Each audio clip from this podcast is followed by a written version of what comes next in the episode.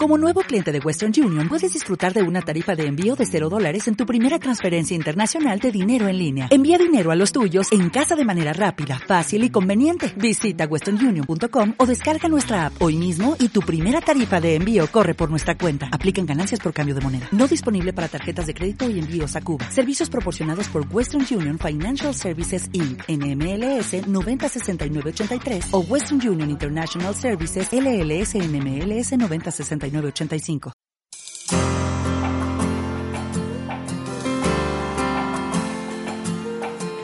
Y conoceréis la verdad, y la verdad os hará libres. Juan 8:32. Capilla Cali presenta Semillas de Verdad, en la voz de Luis Guillermo Sánchez. Primera de Juan capítulo 5 versículos del 6 al 12, por favor. Como pueden ver, ya estamos en la última sección de la carta. Estamos a punto de, finalizar esta primera carta de Juan que ha sido bastante especial. Si Dios lo permite, entonces en unas dos semanitas estaremos empezando una nueva carta, que es la segunda carta de Juan. Empezando y terminando ese mismo día, yo creo, porque ustedes se dan cuenta, es algo corta, es la carta más corta del Nuevo Testamento. Pero bueno, acompáñeme a leer del versículo 6 hasta el 12. Dice, Este es Jesucristo, que vino mediante agua y sangre, no mediante agua solamente, sino mediante agua y sangre. Y el Espíritu es el que da testimonio, porque el Espíritu es la verdad, porque tres son los que dan testimonio en el cielo, el Padre, el Verbo y el Espíritu Santo, y estos tres son uno, y tres son los que dan testimonio en la tierra el espíritu y el, agua y la sangre, y estos tres concuerdan.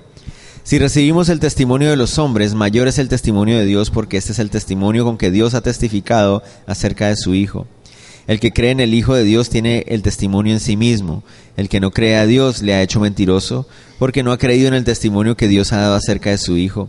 Y este es el testimonio que Dios nos ha dado, vida eterna, y esta vida está en su Hijo.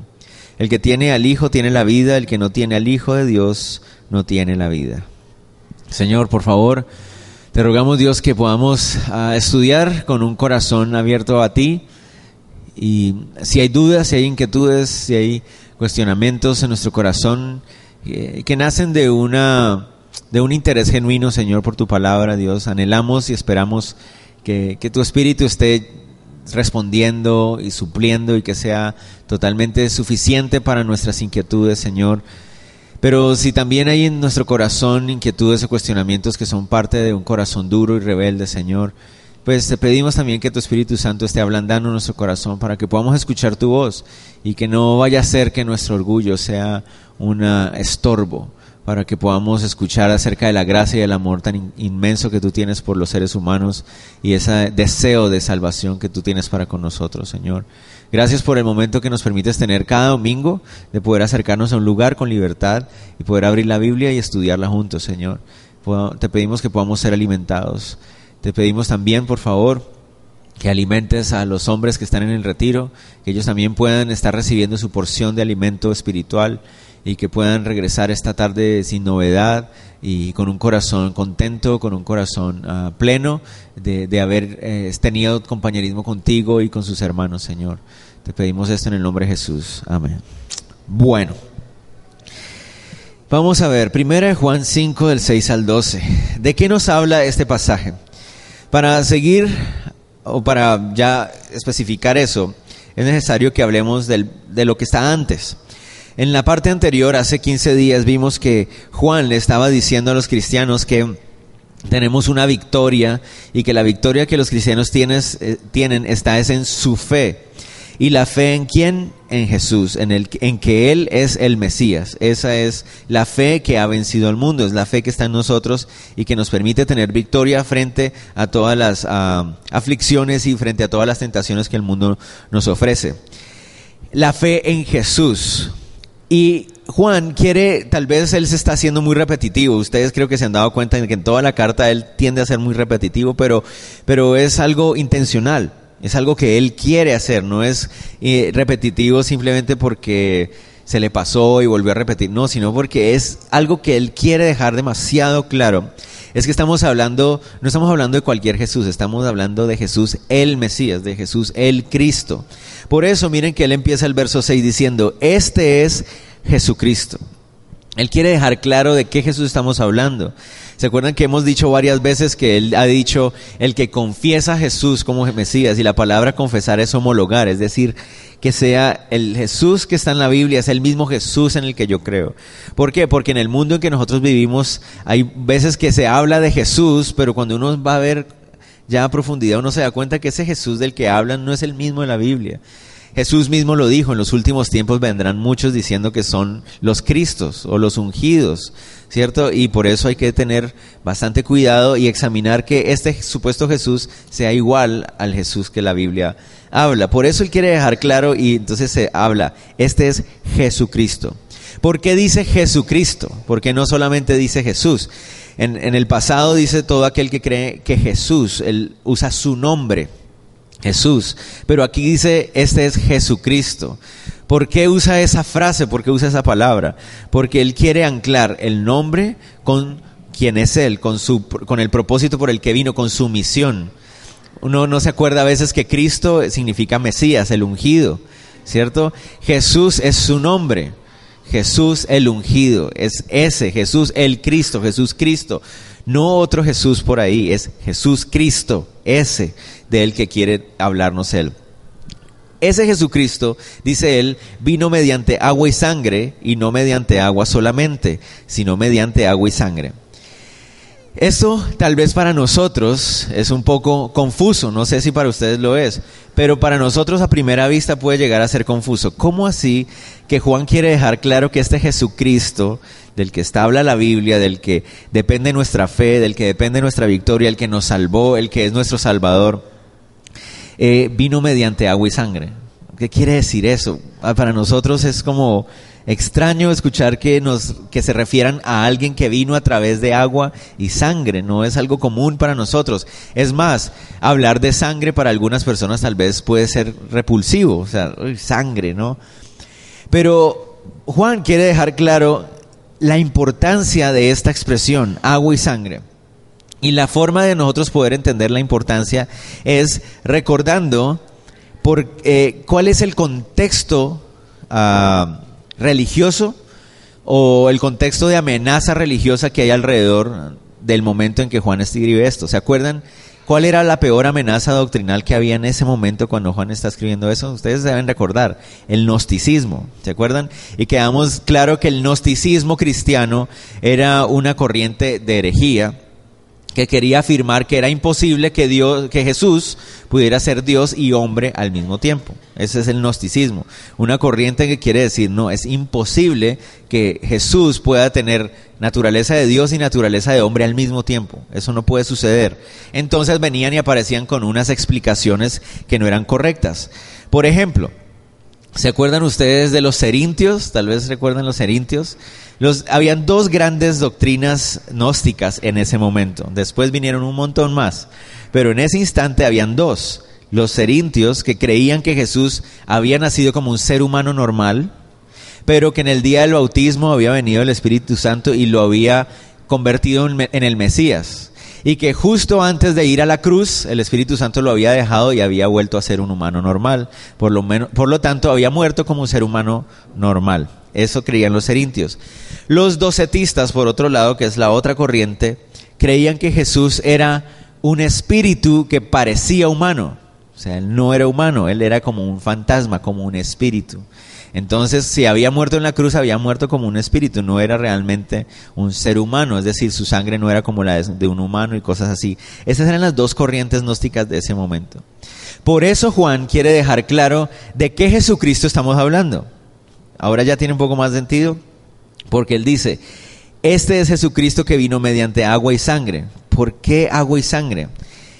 el, agua, cuando se refiere a agua, se está refiriendo al día del bautismo. Se está refiriendo al bautismo de Jesús. El, agua, Él vino a través del agua. ¿Qué pasó el día del bautismo? Pues se acuerdan que cuando Jesús fue a bautizarse en el río Jordán, con Juan el Bautista, dice que cuando Jesús iba saliendo del agua, ¿recuerdan qué pasó? Dice que se escuchó una voz primero, una voz desde el cielo, y era el Padre diciendo, este es mi Hijo amado en quien tengo complacencia. Pero no solamente eso, sino también dice que vio al Espíritu Santo descender sobre él como en forma de paloma. Muchas personas creen que bajó como una paloma. No, dice como en forma de paloma. Lo que quiere decir es que los escritores del Nuevo Testamento no encontraron algo más parecido a la forma del Espíritu Santo que una paloma y entonces por eso dijeron, pero no es una paloma. Aclaro esto porque mi esposa y mi hermana y también ah, una amiga Marcela, que no está, está arriba, tuvieron una profesora en el Instituto Departamental de Bellas Artes. Eh, que, que decía que ella no es cristiana en lo más mínimo pero decía que le encantaba el Espíritu Santo, porque como ella, ella es la directora de Paz Animal, entonces ella decía, me encanta el Espíritu Santo porque es una palomita, decía ella, pero no, ojo con ese error, el Espíritu Santo no es una paloma, vino como en forma de paloma, de ahí viene el, logo que se usa en Calvary Chapel, como en forma de paloma, pero el Espíritu Santo no es una paloma. Pero el día del bautismo viene el Espíritu Santo como en forma de paloma sobre Jesús. ¿Sería que Jesús no tenía el Espíritu Santo antes de eso? No. ¿Qué es lo que pasó ese día? Ese día hubo un testimonio público porque no solamente estaba Jesús y Juan el Bautista ahí en el río Jordán, había mucha gente, recuerden que la Biblia dice que mucha gente venía a ver a, Juan el Bautista, a escucharlo predicar, mucha gente venía a bautizarse con él. Entonces era un testimonio público lo que estaba pasando ahí. Jesús se bautiza y todo el mundo escucha una voz, todo el mundo ve algo como un forma de paloma venir sobre él. Era un testimonio público, todo el mundo podía decir eso fue lo que pasó porque lo vieron. Pero no solamente dice agua, también dice y sangre. ¿A qué se referirá entonces la sangre? La sangre es una referencia directa a la muerte, porque la sangre, recuerden que para los judíos y para la Biblia, la Biblia nos enseña que la sangre representa la vida de la persona, ¿cierto? Y para que hubiera un buen sacrificio había que haber, tenía que haber derramamiento de sangre. Cuando se derramaba sangre, eso significaba que se estaba derramando la vida, se estaba poniendo la vida. Por lo tanto, se está refiriendo al momento en que Jesús dio su vida en la cruz, su sacrificio en la cruz. Ahí está. ¿Qué pasó el día en que Jesús fue crucificado en la cruz? ¿Se acuerdan qué pasó en el exactamente en el momento en que él expiró? ¿Qué pasó? Dice que hubo un terremoto. ¿Me acuerdan? Hubo un terremoto. Dice que incluso algunas tumbas se abrieron y algunas personas salieron de la tumba. ¿Qué más dice que pasó? Dice que se oscureció todo. ¿Qué más pasó? Dice que el velo del templo se rasgó de arriba hacia abajo. ¿Qué es eso además de algo bastante impactante? Es otro testimonio. Cuando una persona muere, no pasa eso. Una persona normal muere y uno no ve que, que tiemble y que se oscurezca el cielo y todo. Entonces esa persona que murió en esa cruz era alguien especial. Era una persona diferente a todas las otras personas. Por eso Juan está diciendo, este es Jesucristo. Y está hablando del testimonio. Más adelante va a decir que el agua y la sangre dan testimonio de él. ¿Correcto? ¿Por qué él está diciendo esto? ¿Por qué él se toma la molestia de hablar del bautismo y la muerte? Por los gnósticos. Los gnósticos, unos decían, no, Jesús fue un ser humano normal que vino el Espíritu Santo, lo tomó y después lo dejó. Pero él está diciendo, no, este Jesucristo del que estamos hablando fue el mismo que fue bautizado y que vio la gente como el Padre desde el cielo dijo, este es mi Hijo amado en quien tengo complacencia. Este es el mismo Cristo que después fue a la cruz y que cuando murió se notó que había muerto. Es ese Jesús, no es un Jesús como el de los gnósticos, que es espíritu, no, es, no es un Jesús como los gnósticos, que es un ser humano normal. No, este, estamos hablando de este Jesucristo que es especial y que vino mostrando quién era a través del agua y a través de la sangre. Es la razón por la cual Él está dando esos datos. Como les digo, para nosotros tal vez no son muy dicientes cuando habla de agua y sangre, pero cuando ya vemos la explicación uno dice, ok, lo que quiere dejar eh, Juan seguro es que estamos hablando de un Jesús que es Dios mismo, el Jesús de la Biblia, un Jesús que es totalmente diferente a cualquier otro ser humano, es Jesús el ungido, el Cristo. Eso es lo que él quiere dejar claro. Después él dice, y el Espíritu es el que da testimonio, porque el Espíritu es la verdad. Y eso es muy interesante. Vamos a empezar a ver la palabra testimonio repetirse varias veces. Es más, si ustedes quieren en su Biblia y quieren subrayar, subrayen esa palabra, testimonio, y cuenten cuántas veces aparece la palabra testimonio en esos versículos del 6 al 12. Y se van a sorprender cuántas veces alguien puede repetir la misma palabra en tan pocos versículos. La palabra testimonio. ¿Qué significa testimonio? La palabra testimonio significa literalmente dar una evidencia pública de algo que ha sucedido. Eso significa dar testimonio. Testimonio.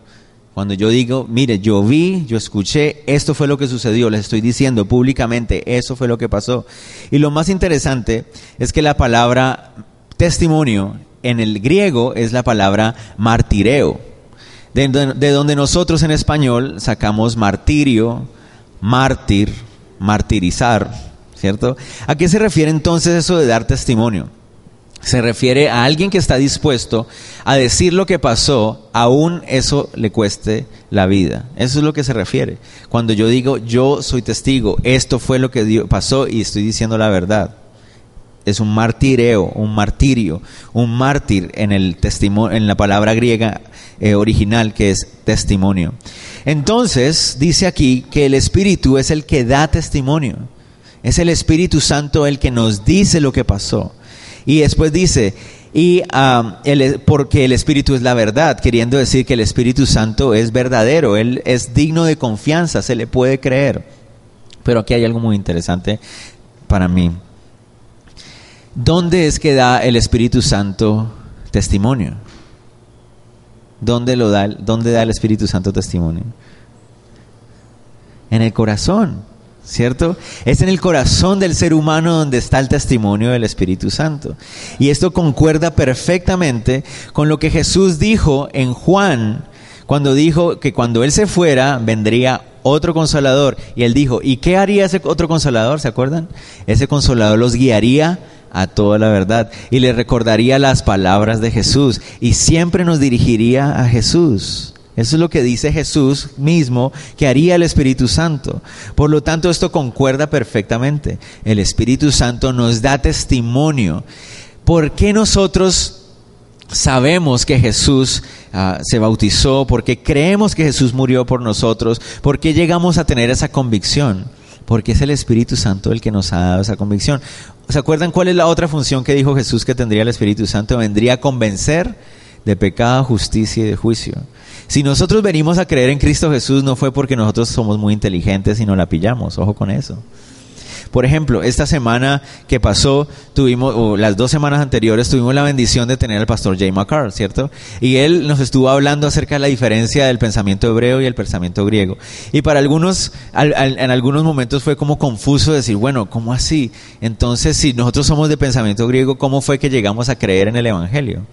Y, ahí es donde creo que nos estamos confundiendo algunos. El, creer en, el mensaje de salvación no es un asunto de pensamiento hebreo o griego, es un asunto de revelación y fe. El poder entender y comprender a más profundidad algunos pasajes de las escrituras sí es un asunto donde el pensamiento hebreo nos puede ayudar. ¿Correcto? Y ustedes se dieron cuenta, los que estuvieron en la clase se dieron cuenta claramente cuán útil es poder tener un pensamiento hebreo a la hora de estudiar las escrituras y uno dice, wow, todo lo que puedo aprender que antes no sabía. Pero el asunto de entender que yo soy pecador, que necesito un Salvador, que Jesús es el que salvó mi vida, que Él, eso es solo por una revelación del Espíritu Santo que viene a mi vida y por una decisión de fe que yo tomo. Eso no tiene nada que ver con pensamientos griegos ni hebreos, sino que es una decisión que viene por una revelación que el Espíritu Santo hace a mi vida y una decisión de fe que yo tomo en respuesta a esa revelación que Él ha dado. A eso se refiere esto. El Espíritu Santo es el que nos da testimonio. Es el Espíritu Santo el que nos presenta las evidencias. Muchas personas vienen y asisten a la iglesia por años y escuchan esta verdad y la escuchan una, dos, tres, cuatro, cinco. Entonces no es que nunca se les haya presentado la evidencia, no es que nunca hayan escuchado la verdad, no es que nunca hayan entendido, porque hay gente que entiende. Usted entiende que usted es pecador, sí, yo entiendo. Usted entiende que Jesús murió por sí, sí, yo entiendo. Usted sabe que tiene que creer en él, sí, yo sé. Pero lo vive, uno ve en sus vidas, no ¿Por qué? Si lo entienden, si lo saben. Porque es un asunto de que el Espíritu Santo te dé convicción y tú respondas con fe ante esa convicción. ¿Me hago entender? Entonces a eso es lo que se refiere. Este es Jesucristo que vino por mediante agua y sangre y es el Espíritu Santo el que nos presenta las evidencias. Él es el que nos da el testimonio. Él es el que nos dice, esta es la verdad, esto es lo que pasó. Y algunas personas con su pensamiento griego, usando eso que aprendimos, empiezan a cuestionar, no, pero ¿se acuerdan los que estaban en la clase? Los que no están en la clase, pues yo creo que les van a quedar ganas de pedir los CDs. Pero empieza el pensamiento griego a decir, y la alta crítica, ¿no? Entonces, no, pero eh, ¿cómo así que un hombre haya podido morir y que era Dios y no sé qué, que no sé cuánto? Y empiezan a cuestionar todas esas cosas, pero aquí nos está diciendo, esas evidencias que nos presenta el Espíritu Santo son reales, ¿por qué? Porque el Espíritu es la verdad. El Espíritu Santo es verdadero, es digno de confianza, Él nos dice la verdad, por eso esa convicción que el Espíritu Santo trae es real y debe ser creído. Aquí hay algo interesante como un, paréntesis ahí. ¿Se dan cuenta ustedes que dice, y el Espíritu es el que da testimonio? Es decir, el Espíritu Santo es el que presenta un testimonio. Una fuerza no puede presentar un testimonio, es una persona. Una persona es la que presenta un testimonio. Entonces eso es bien interesante. Sigamos. Verso 7. Ojo con el verso 7. Necesito su atención con este versículo. ¿Ok? ¿Lo tenemos? ¿La tenemos? Verso 7. Acabamos de llegar al versículo más complicado de todo el Nuevo Testamento. ¿Ok? Pónganle un asterisco, un puntico, algo así. Versículo más complicado del Nuevo Testamento. Cuando ustedes lo leen, ustedes dirán, pero ¿esto qué tiene de complicado? Leámoslo. Porque tres son los que dan testimonio en el cielo, el Padre, el Verbo y el Espíritu Santo, estos tres, estos tres son uno. ¿Qué tiene eso de complicado? Antes todo lo contrario, es un versículo increíble, espectacular. ¿Por qué? Porque ese versículo confirma finalmente la doctrina de la Trinidad. ¿Cierto? Entonces, si uno se encuentra con un testigo de Jehová o con un unitario o algo así, entonces uno saca primera de Juan 5.7. Mire, aquí dice, clarito. Bueno, ojalá todo fuera así de sencillo. Pero, ¿hay alguno de ustedes que tenga una versión, una nueva versión internacional aquí? ¿Alguien de ustedes tiene una Biblia NBI o nueva versión internacional? ¿Alguien? No, no, no, nadie. Bien, felicidades, está bien. ¿Ah, sí? ¿Qué pasó? No, mentiras. ¿Tiene? ¿En e, ¿Esa la tenés ahí? No está ese versículo, ¿cierto? En la nueva versión internacional no está ese versículo. Mm. Interesante. Pregunta, ¿alguien tiene alguna versión diferente a la NBI o a la Reina Valera del 60 aquí? ¿Alguien tiene una Biblia de las Américas eh, actualizada en 95? Eh, ¿Una Reina Valera contemporánea ¿ah? del 95? Ese sí lo tiene. Ese sí lo tiene. ¿Alguien tiene otra versión por ahí? No. Mientras no sea una traducción del Nuevo Mundo, estamos bien. Porque esa es la de los testigos. Todo, todo bien. Bueno, si ustedes ven la Reina Valera contemporánea, van a encontrar el versículo, pero en medio de dos corchetes. Así se llaman, ¿cierto? Sí. Estaba pensando en música, corcheas, no, corchetes. ¿Por qué? ¿Por qué la NBI no tiene el versículo? ¿Por qué la Reina Valera contemporánea lo pone entre corchetes? ¿Por qué? Bueno, esta es la razón por la cual este versículo es el más complicado del Nuevo Testamento ustedes saben, y perdónenme que tenga que dedicarme a esto, que tal vez no es tan, no es, no es muy placentero, es como la parte aburrida del, del, estudio. Pero es muy importante que ustedes lo sepan. ¿Por qué? Porque no vaya a ser que ustedes saquen el versículo frente a un unitario. Se encuentran un unitario que dice, no, solo Jesús. ¿cierto? Y Jesús se mostró como Padre y el Espíritu Santo es el Espíritu de Jesús y solo Jesús es solo uno, no hay tres sino solo uno. Y entonces uno dice, ah, sí, pues la Biblia dice que sí son tres y pum, saca uno primera de Juan 5, 7 y después resulta que este unitario viene y los deja, ay, ¿cómo así yo no sabía eso? Entonces es muy importante que ustedes sepan esto que les voy a contar. ¿Saben ustedes que nadie, ojo con esto, Nadie tiene acceso a los originales, a los textos originales de la Biblia. Nadie. Nadie tiene acceso a ellos. No, dejen, no se van a dejar comer cuento de que alguien diga, no es que en la iglesia tenemos los originales. Eso es mentira. Nadie tiene los textos originales. Cuando me refiero a los textos originales, estamos hablando de los textos que con puño y letra los escribió Pablo, Moisés. No, no hay ni uno de esos. No existen, desaparecieron en la historia o estarán escondidos bajo tierra en alguna parte o algo así, pero nadie los tiene. Nadie. Entonces uno dice, entonces nosotros de dónde sacamos la Biblia? Bueno, la Biblia que nosotros tenemos surge de unas traducciones que se hicieron de copias de los originales. Entonces lo que sí hay son copias muy antiguas de esos originales. Es decir, alguien se sentó a copiar los originales y hay muchas de esas copias. Algunos dicen, ah, pero eso ya le quita seriedad a la Biblia. No tanto, mucha gente, miren, ustedes tal vez recuerdan, eh, ¿saben ustedes quién escribió la Iliada? Que es la, Homero, ¿cierto? Homero, la Iliada. Bueno, tampoco existen los originales de Homero. no existen tampoco. Hay copias de los cuales han sacado el libro. Nadie cuestiona la originalidad de la Iliada de Homero, aunque no se encuentran las, los originales. Y hay muchísimas menos copias del original de Homero que del de la Biblia. De la Biblia hay miles de copias antiguas. Del de Homero hay muy poquitas. Pero la gente tiende a cuestionar a la Biblia porque obviamente la Biblia sí trata con el corazón del hombre. En cambio la Iliada es un cuento fantasioso. Entonces eso a nadie le importa si es verdad o no.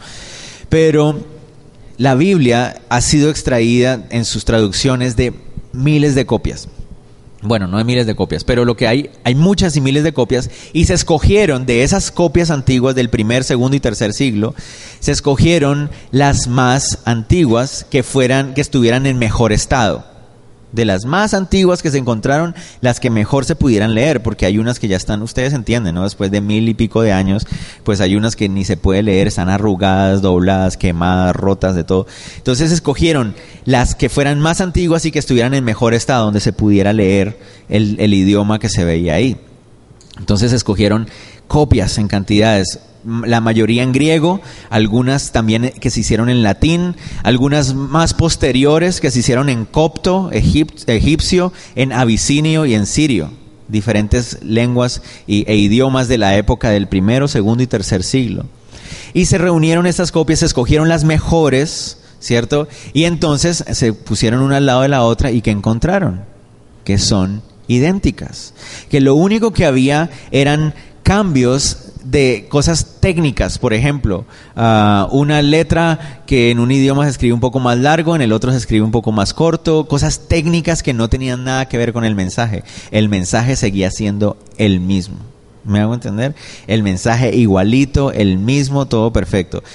Para completar, porque alguno dirá todavía está dudando, mm, entonces esa Biblia que nosotros tenemos, ¿de dónde? Bueno, resulta que para completar, hace unos años atrás, en los años 70, eh, no, perdón, en los años... Ay, se me olvidó. Bueno, los que están en el estudio de historia de la iglesia se acordarán. Se encontraron unos rollos en el Mar Muerto, en unas cuevas que se llaman las cuevas de Qumran. Y en esos rollos se encontraron, en esas vasijas se encontraron unos rollos que son de antes de Cristo. Los rollos más antiguos que se han encontrado, obviamente no del Nuevo Testamento, del Antiguo Testamento se encontraron rollos de Isaías, de muchos pasajes del, Antiguo Testamento. Y cuando fueron a comprobar esos rollos que acaban de encontrar con las traducciones modernas, igualito, idéntico. Entonces eso nos comprueba que nuestra Biblia ha sido bien traducida y hasta ha llegado a nuestras manos correctamente. Bueno, tengo que aclarar, no todas las versiones de la Biblia son buenas en sí, pero digamos que la mayoría han guardado por ejemplo, la Reina Valera del 60 es tal vez de las mejores que tenemos en español. Hay otras que son como de traducción dinámica que no recomendaría mucho, sobre todo las que son paráfrasis o cosas así, esas evítenlas. ¿Cierto? Pero, por ejemplo, la Reina Valera del 60, Reina Valera contemporánea, todas esas Reinas Valeras son muy buenas. Bueno, sigo avanzando. ¿Qué pasó? Resulta que en esos textos antiguos de los que les estoy hablando, de donde empezaron a sacar las traducciones, el verso 7 no aparece en la mayoría de los textos antiguos que hay. Pero en algunos sí, en algunos sí. Entonces, ¿qué quiere decir eso? ¿Se acuerdan que la Biblia dice también en Apocalipsis al final, aunque el texto, ese versículo se refiere más a la profecía de Apocalipsis, pero se puede aplicar para toda la Biblia. Cuando Juan en el capítulo 22 dice, y aquel que le agregare o le quitare, ¿cierto?, a las palabras de esta profecía, pues que vengan todas las eh, maldiciones que hay en este libro sobre él. Eh, entonces, pues eso hizo que la gente, cuando tradujera la Biblia, fuera muy cauteloso. Nadie quiere borrar un versículo o poner un versículo de más que no es.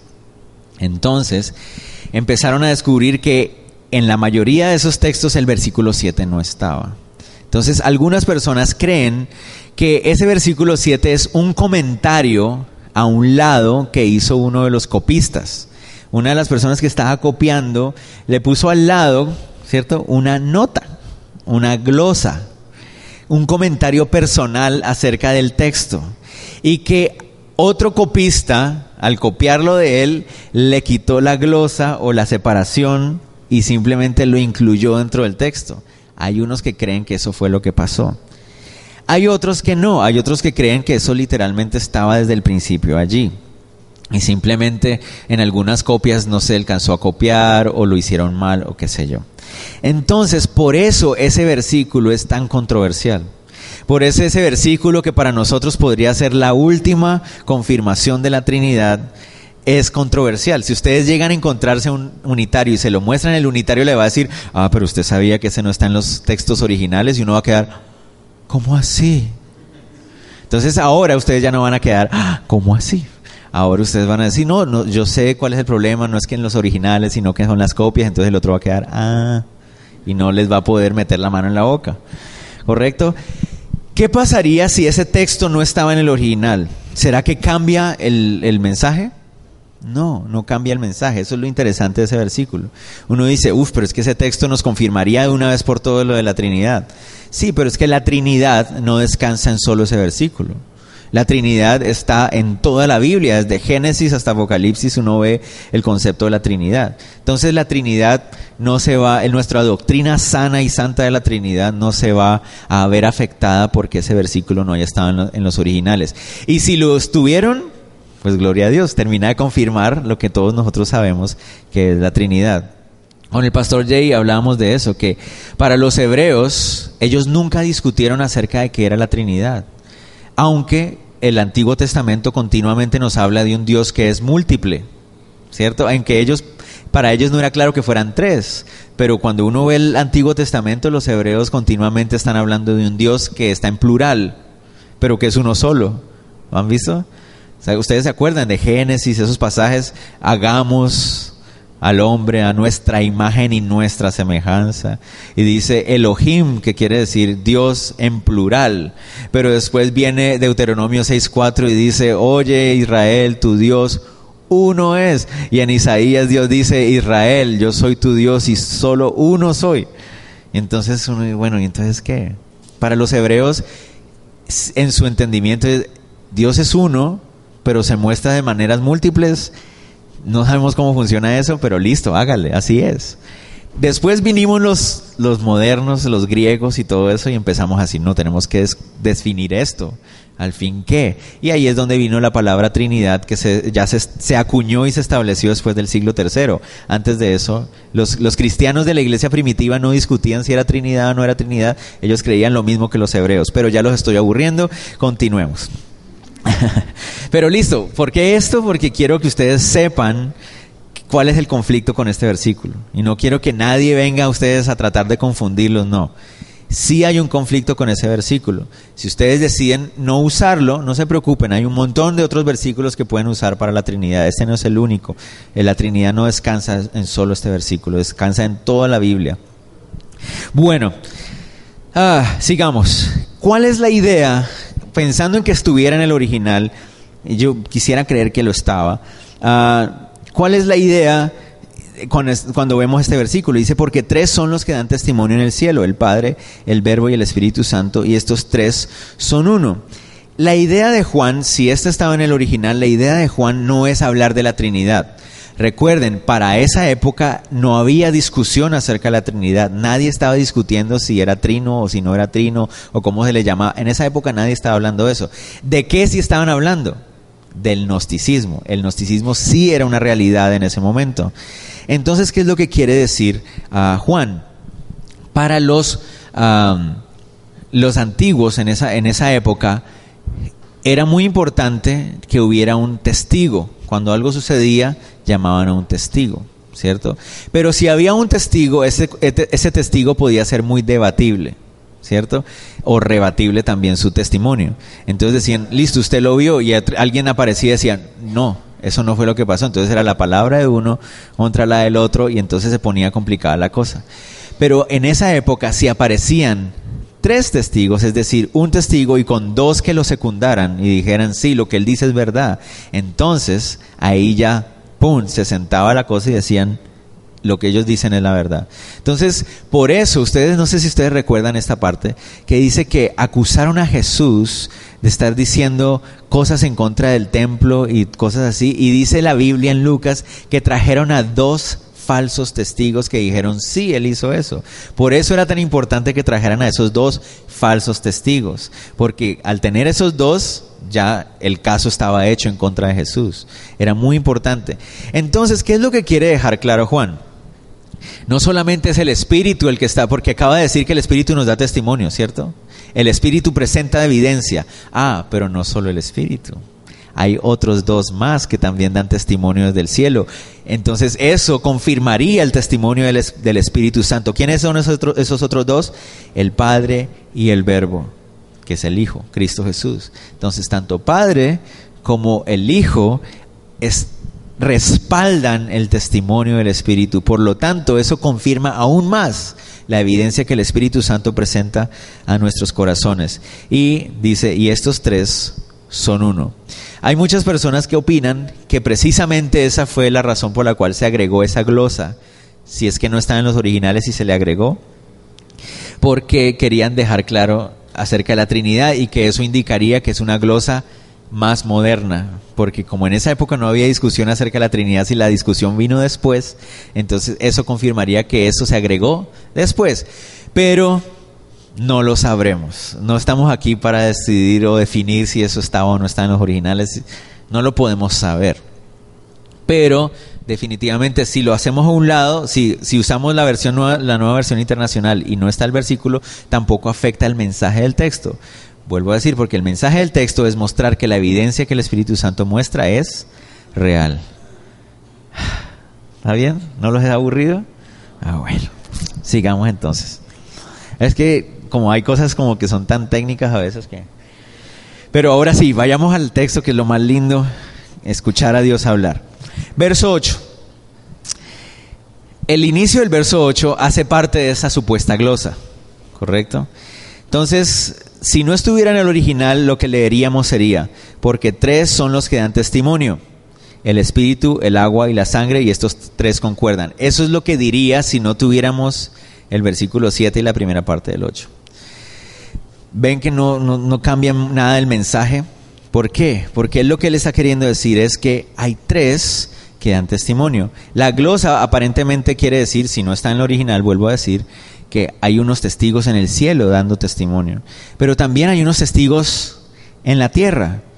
¿Por qué? Porque digamos que los testigos en el cielo, uno dice, bueno, están allá en el cielo y, y cómo podemos llamarlos a cuentas. No sé si ustedes recuerdan la historia de un señor que demandó a Dios. ¿Cierto? No, es en serio, hay un señor en los Estados Unidos hace algunos años atrás que le puso una demanda a Dios por algo que él no entendía, una enfermedad, qué sé yo. Y entonces, obviamente la, la demanda la desestimaron porque dijeron, ¿cómo hacemos para llamar a Dios al estrado? O sea, ¿cierto? Es imposible. También en los años 50 y 60 hubo una gran discusión acerca de la evolución en los Estados Unidos porque empezó a enseñarse en las, en las escuelas, empezó a enseñar el darwinismo y la evolución así fuertemente y en los estados del sur hubo un gran problema porque eran, los estados del sur son predominantemente conservadores cristianos.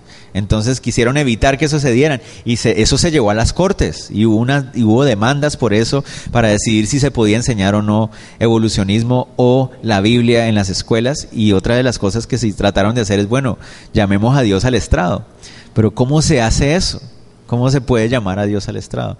Entonces, lo mismo alguien podría decir, listo, hay tres testigos en el cielo, buenísimo, pero ¿cómo hacemos para que ellos nos, nos digan lo que nosotros queremos escuchar, pensando en alguien que no es creyente? Nosotros tenemos ese testimonio aquí en el corazón, pero alguien dice, ¿y, ¿y nosotros cómo lo escuchamos?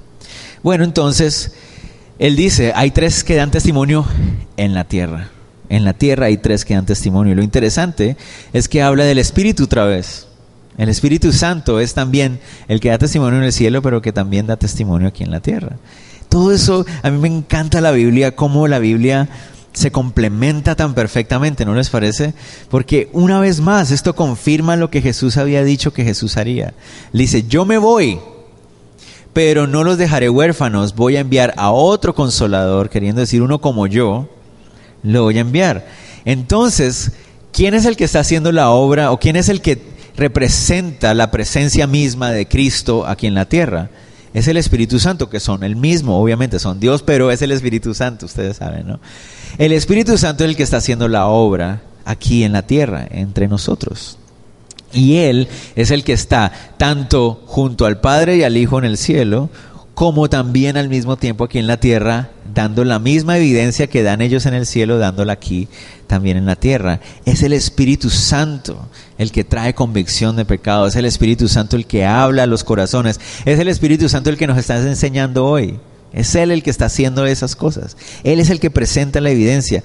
Pero como en un buen eh, juicio tiene que haber dos testigos más, entonces Él dice, el espíritu, el agua y la sangre. Y estos tres concuerdan.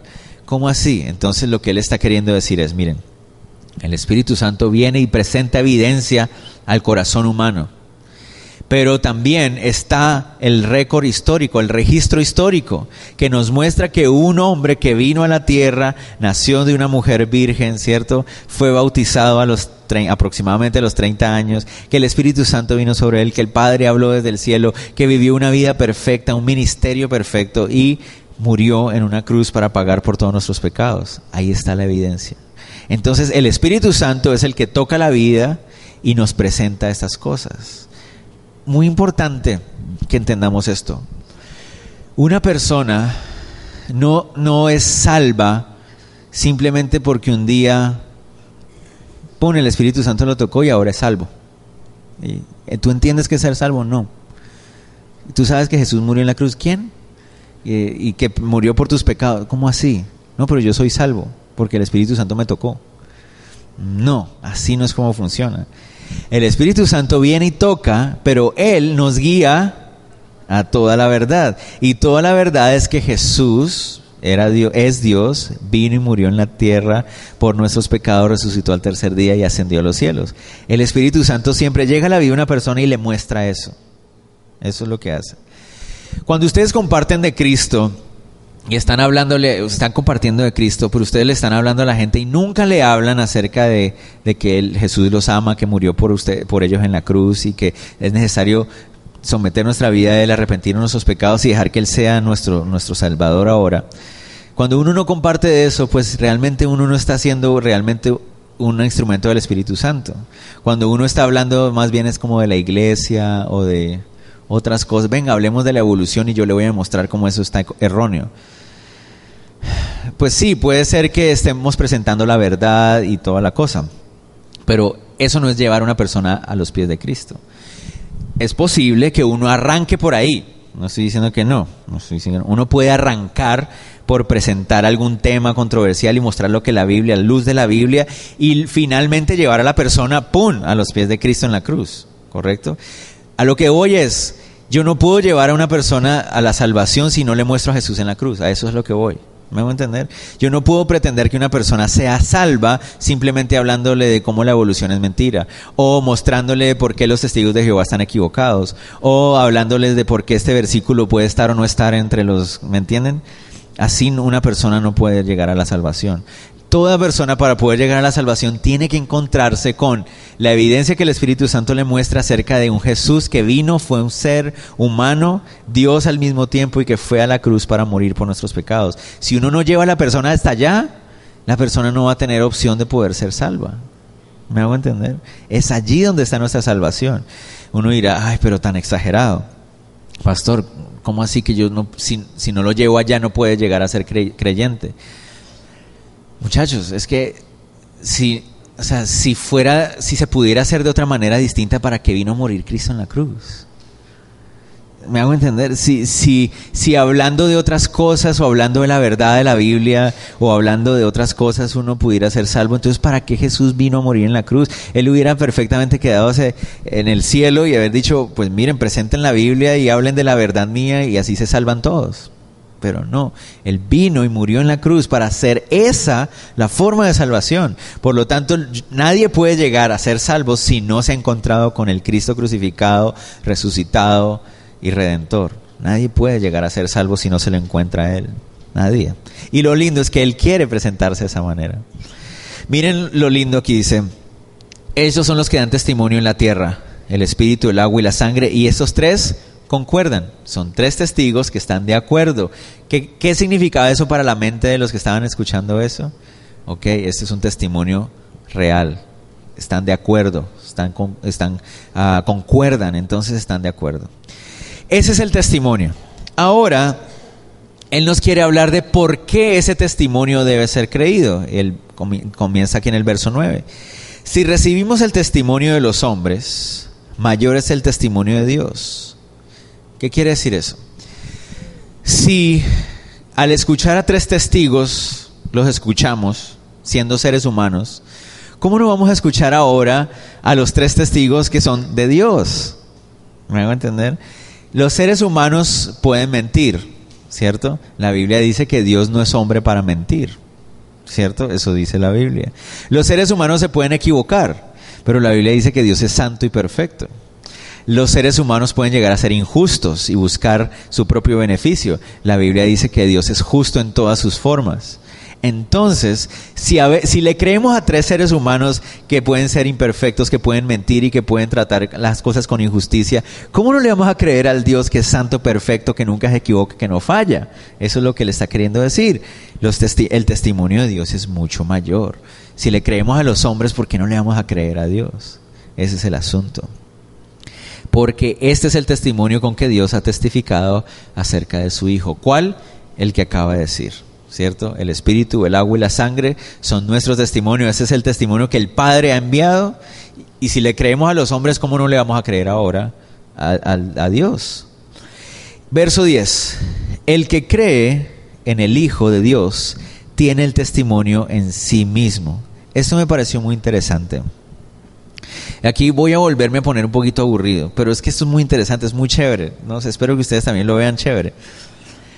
Los reformadores de la iglesia, que estamos hablando de mil, al año 1500 más o menos, cuando, ¿se acuerdan? Martín Lutero, ¿cierto? Viene la reforma protestante, la iglesia protestante se separa de la iglesia católica. Y después vinieron los reformadores, que vienen a ser los, como los padres de la iglesia cristiana protestante. Entonces estamos hablando de Calvino, Zwinglio y Lutero y todos esos los de historia de la iglesia ya se acuerdan de ellos. Estos personajes surgieron con dos términos, que son como unos términos todos técnicos ahí, pero nos ayudan para entender algo. Ellos hablaban de el spiritus externus y el spiritus internus, hablando en latín. Yo no sé hablar latín, pero ya sé dos términos en latín. Espíritus externos y espíritus internos. ¿Qué quiere decir eso? El espíritus externos es aquello que nosotros podemos ver a través de evidencia externa. ¿Cómo? Leyendo la Biblia, escuchando a otra persona enseñar, ¿cierto? Ah, ¿qué, más pueden ser evidencias externas? Ya les ocurren, esas son como las, las, principales, leyendo, leyendo yo directamente algo que está fuera de mí, la Biblia, escuchando a alguien más, estoy escuchando su mensaje. Esas son evidencias externas. Pero también viene el espíritus internus y ellos hablaban que se tienen que unir las dos cosas. El espíritus internus es ese, esa evidencia que el Espíritu Santo trae al corazón adentro de mi ser y que yo no puedo explicar. Y es eso, es eso que ustedes a veces sienten que están escuchando algo que viene del pastor o de algún y de repente de aquí adentro uno dice, ¡Ah! ¿cierto? Se han dado, claro, ya entiendo. Sí, eso es. Y que uno dice, porque hay otras veces en que uno está escuchando y, y otras veces como que... ¡Ah! Y entonces ellos decían, para que haya salvación tienen que unirse las dos cosas. Se presenta la evidencia externa de afuera, leo, escucho, ¿cierto? Tengo un momento con el Señor, algo, pero al mismo tiempo tiene que unirse a esa convicción que viene el Espíritu Santo, ¡pum!, que golpea mi corazón y que yo no puedo entender y no puedo explicar, que uno dice, Dios, entendí. Y uno como que, no, esos momentos que uno experimenta con el Señor, que uno se le paran los pelos y dice, wow, ok, o sea, ya entiendo esto, qué, qué chévere esto. Miren lo que él está queriendo decir ahí. Dice, el que cree en el Hijo de Dios tiene el testimonio en sí mismo. Esto no es un asunto solamente de examinar las evidencias externas. El Evangelio no es un asunto de tener un corazón de científico, ¿cierto? De vamos a examinar las evidencias. Jesús murió, se bautizó. Mm, ok, no, no solamente los veo y estoy teniendo contacto y estoy, wow, estoy viendo esto, sino que al mismo tiempo la convicción del Espíritu Santo produce esa fe en mí y entonces esas dos cosas se unen y entonces viene luz al, al corazón de uno y uno dice, wow, el que cree, y ojo con esto, el que cree, hay que creer, es un asunto de fe. Hay muchas personas que creen que el Evangelio es un asunto, les he dicho otras veces, a veces hay gente que cree que uno tiene que dejar el cerebro afuera de la puerta antes de entrar a la iglesia. ¿Cierto? Hay gente que piensa así, llega a la iglesia, deja el cerebro afuera y entra y, amén, amén, amén. No, no es así. No debe ser así, pero uno lo ve. Hay personas que, ¿cierto? Yo me acuerdo, antes hace en una, en una iglesia donde yo estaba antes, me acuerdo, el pastor una vez hizo la prueba y llegó y dijo, es que nuestra iglesia es la mejor que existe. Y por allá alguien, amén. ¿usted está escuchando lo que yo estoy diciendo? Sí, pastor. Entonces, ¿por qué dijo amén? Usted no debería ver, usted no está escuchando lo que yo estoy diciendo. Y a veces pasa eso en las iglesias, ¿cierto? Y entonces no sé qué, amén, y no sé qué, amén. Y la gente está diciendo amén sin ni siquiera estar examinando si lo que está diciendo el pastor es algo que en la Biblia dice o no dice, si está de acuerdo. Ustedes tienen todo el derecho a, a sentir, me encanta verlos hacer así, pero ustedes tienen todo el derecho también de decir, mmm, y si alguno de ustedes alguna vez me hace, mmm, lo invito a que después al final charlemos y no se vaya con ese, mmm, sino que venga y hablemos. Tienen toda la libertad, porque eso se trata. Uno viene a la iglesia, uno escucha las evidencias externas, ¿cierto? Pero no es solamente de evidencias externas, también hay que creer. No es solamente de examinar las evidencias bíblicas, porque las hay en cantidades y perfectas todas, pero también hay que tomar la decisión de creer. Hay cosas en las cuales debo dejar, ok, ya entiendo eso, pero debo dejar esa parte de entender y empezar a creer. Las dos cosas tienen que suceder. El que cree en el Hijo de Dios, el que ha tomado la decisión de creer ese testimonio que el Padre nos ha dado a través del Espíritu Santo por el agua y la sangre, tiene el testimonio en sí mismo. Entonces viene adentro. Ya no es simplemente una cosa externa que yo analizo, ahora ya es algo interno, ahora está en mí ahora yo lo creo, ahora yo lo tengo, ahora es mío, yo también lo puedo compartir. Eso es lo lindo que está ahí. Pero el que no cree a Dios, oh, y estas partes tenaz, le ha hecho mentiroso. Tenaz. Y eso, yo no sé ustedes, pero a mí me parece grave.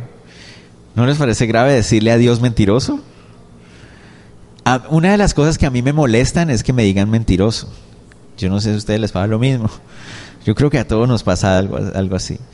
Si algo a mí me molesta, me molesta y mi esposa sabe que me da, uy, eso me pone a mí.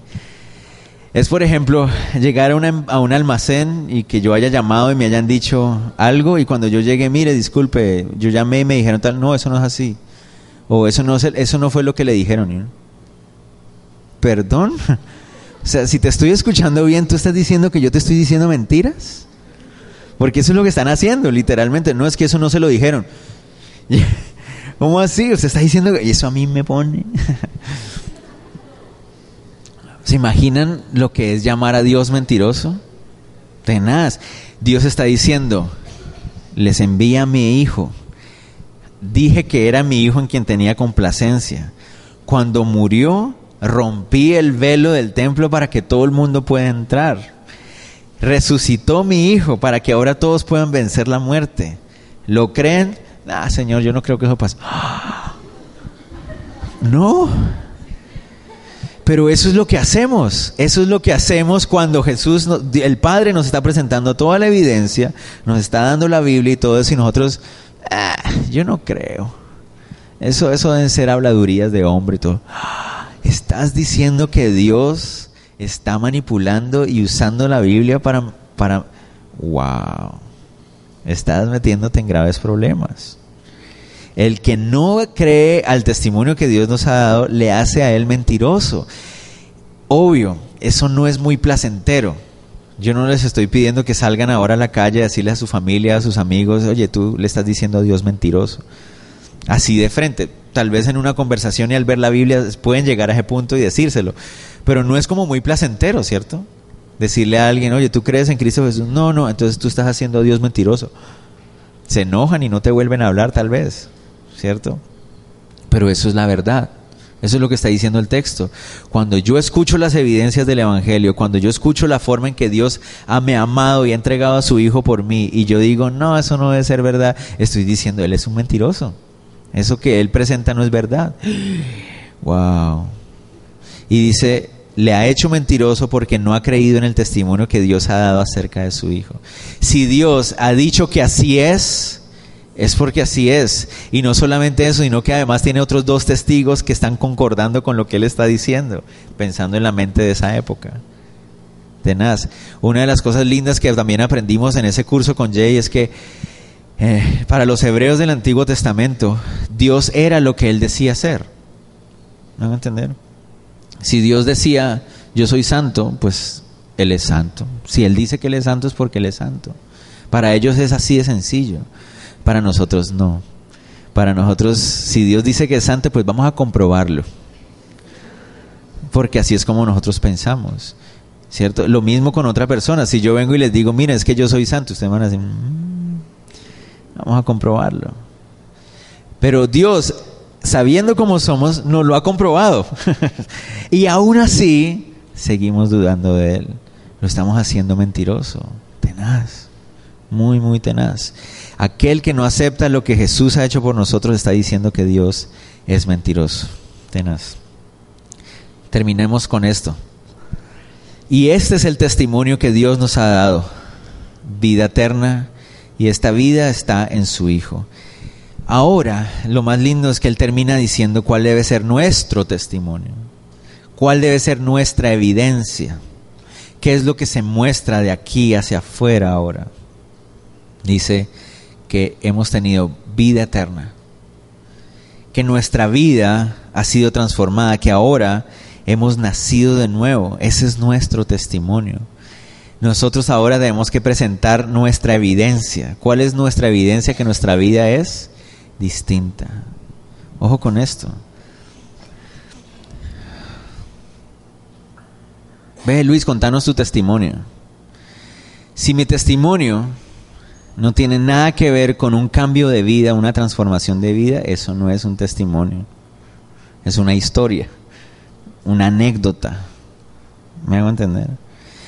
El testimonio, la evidencia de, mi vida, la, la evidencia de Dios en mí es que yo ahora soy diferente, soy distinto, que he sido transformado, que he sido cambiado, que ahora soy una persona nueva, una persona diferente. Ese es el testimonio.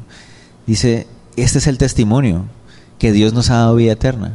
Ese es nuestro testimonio, esa es nuestra evidencia. La evidencia que yo puedo presentar es que yo he sido transformado. Alguien le, le dicen, ve, acompáñanos a hacer evangelismo y a evangelizar y a dar testimonio. No, es que yo no sé hacer eso. Yo no sé qué decir. No, es que no, no tienes que decir nada raro. Simplemente cuéntale a la gente lo que pasó en tu vida. No es que yo no tengo nada que contar. Ah, ya, ya. Entonces ahí estamos en problema. Si usted viene a la iglesia y dice ser cristiano y usted no tiene que, nada que contar acerca de una transformación de vida, pues está en problemas. Es necesario que empiece a pedirle al Señor, bueno Señor, necesito que mi vida se transforme, necesito que mi vida cambie, yo no puedo seguir igual. Si yo estoy siendo igual que como era antes, simplemente que ahora conozco más de Biblia, no, no hay ningún testimonio que contar. Mi testimonio es que Dios me ha dado vida eterna, que ahora he nacido de nuevo, soy una nueva persona. Pienso distinto como pensaba antes, actúo distinto como pensaba antes, amo distinto como amaba antes, tengo una familia distinta como la que tenía antes. Bueno, me refiero, mi relación con mi familia es distinta como la que... Porque a veces no es culpa de uno la familia, pero... Pero por lo menos mi relación con mi familia sí es distinta como la que tenía antes. O sea, hay una transformación. Soy una nueva persona. Ese es mi testimonio. Y ojo con esto. Y si ese testimonio de transformación de vida no gira en torno a, verso 11 al final, y esta vida está en su Hijo, si esa historia de transformación de vida no gira en torno a la obra de Cristo Jesús, tampoco es testimonio. Porque alguno, no, no, sí, yo sí he cambiado, claro, yo, desde que empecé a ir a la iglesia yo he cambiado. Mm, es bueno que revise el testimonio. Porque ir a la iglesia no es suficiente para nacer de nuevo según lo que la Biblia dice. No, yo soy una persona nueva desde que me casé. Sí, yo creo que a todos nos cambia mucho el matrimonio. Pero nacer de nuevo por haberse casado, mm, no. No, yo es que yo ahora soy una nueva persona desde que empecé a leer este libro de fulanito de tal. Mm, no, ese tampoco es un testimonio. Mi testimonio es la historia de cómo mi vida se partió en dos y empecé a ser una nueva criatura y en torno a la obra redentora de Cristo Jesús.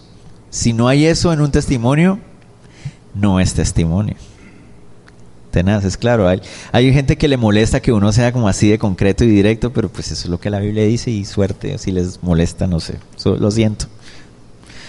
Pero así es. Verso 12 sencillo y al final, el que tiene al Hijo, tiene la vida. Esa parte es como que más claro, no se puede. Y el que no tiene al Hijo, no tiene la vida. Muy sencillo, ¿cierto? Si el Hijo no ha venido a mi vida a transformarme y a darme vida eterna, yo no tengo vida. Pero si el Hijo ha cambiado y me ha transformado mi corazón, entonces tengo vida. Es así de sencillo. No importa cuántas buenas intenciones yo puedan tener. Vivimos en un mundo de, subjetivismo, de, ¿cierto? De, ah, pero es que es sincero, es buena gente. Y, nos cuesta decir, mire, si usted no tiene al Hijo de Dios en su vida, usted no tiene vida eterna. Es así de sencillo. Pero usted, ¿por qué es así intolerante? Porque la Biblia no es tolerante con el pecado y todo lo contrario. La Biblia quiere que tú seas salvo y no estés ahí en un, ¿cierto? En una, como una barca de comodidad que al final te va a llevar al, al infierno. Por eso es que es necesario ser concreto. Cuando uno es ambiguo y uno deja las puertas abiertas para todo, uno no logra encontrar nada. Pero cuando uno es concreto, esta es la verdad, esto es lo que dice la Biblia. Jesús vino a morir por ti. Si no crees en Él, no vas a tener vida. Ahí es donde uno encuentra la salvación. ¿Correcto? Si uno ya decide no creer, pues ya es un asunto personal y tiene que asumir las responsabilidades que vienen con eso. Llamar a Dios mentiroso, yo no creo que sea agradable enfrentar la eternidad acusando a Dios de mentiroso. No creo que sea algo adecuado. Ojo, termino con esto. La idea no es acercarnos a Dios con miedo. Ay, no, yo no quiero que Él crea que yo soy mentiroso, entonces me acerco a Él. No. La idea es, veo la evidencia, el Espíritu Santo habla a mi corazón, creo con fe, mi vida se transforma, ahora empiezo a caminar con Él y puedo amar a los demás. Queda claro, ¿cierto? Vamos a terminar entonces. La próxima semana, si Dios lo permite, parte final de Primera de Juan, desde el verso 13 hasta el 21. Ese, ese último pasaje tiene muchas cositas como no están aisladas, pero sí como cositas varias que se reúnen en un solo tema muy chéveres. Vamos a orar. Señor, te damos gracias, Dios, por tu amor.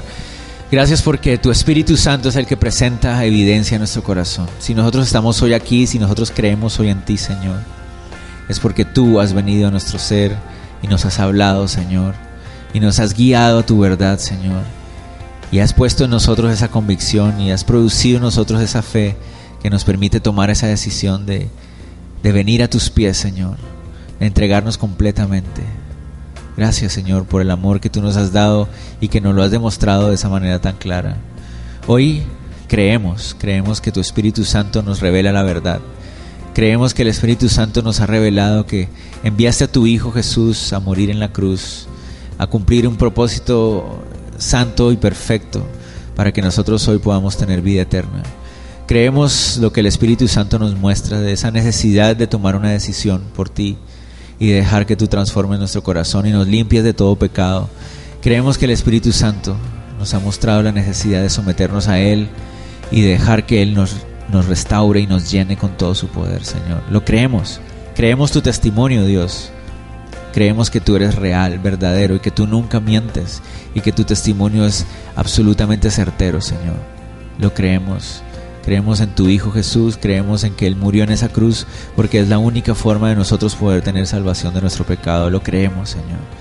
Creemos que tu Hijo resucitó al tercer día y que vive hoy y que vive para siempre y que está entronado para siempre. Creemos que tu Hijo regresará por segunda vez a esta tierra y establecerá tu reino también aquí, Señor. Creemos, Señor, que viviremos eternamente contigo, no por nuestros méritos, sino por esa obra redentora de tu Hijo en la cruz. Lo creemos, Señor. Y por eso sabemos que tu Hijo está en nosotros. El testimonio tuyo ahora está en nosotros, Señor. Y nos gozamos. Señor, que tu Espíritu Santo esté convenciendo también a aquellos corazones que están en este lugar y que tal vez dudan.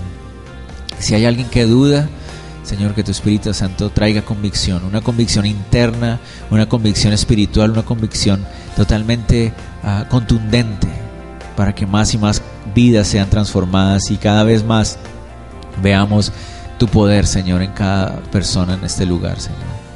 Te pido por aquellas personas que están aquí en este lugar, Señor, que tú estés hablando a sus corazones acerca de la necesidad que tienen de venir a ti, creerte y confiar, Señor, en lo que tú hiciste por ellos en la cruz, Señor. Gracias, Dios, por tu amor, por tu bendición en nuestra vida, por tu paciencia también. En el nombre de Jesús. Amén.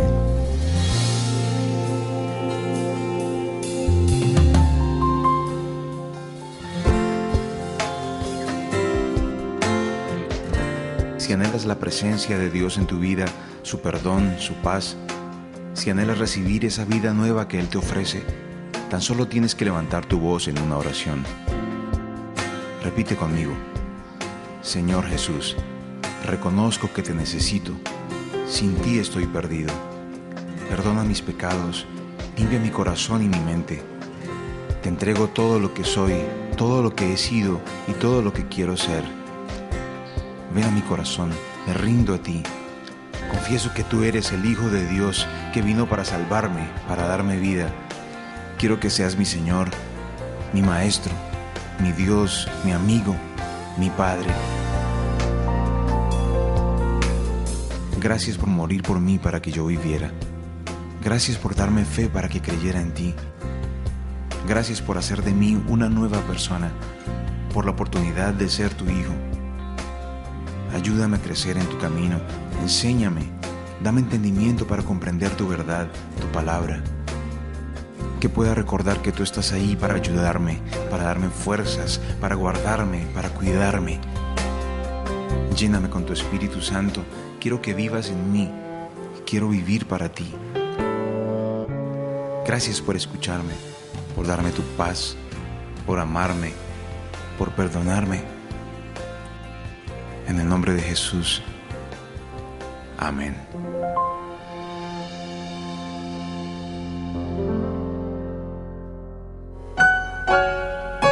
Esperamos que este estudio de la Biblia haya sido de bendición para tu vida y de alimento para tu corazón. No te pierdas el próximo estudio.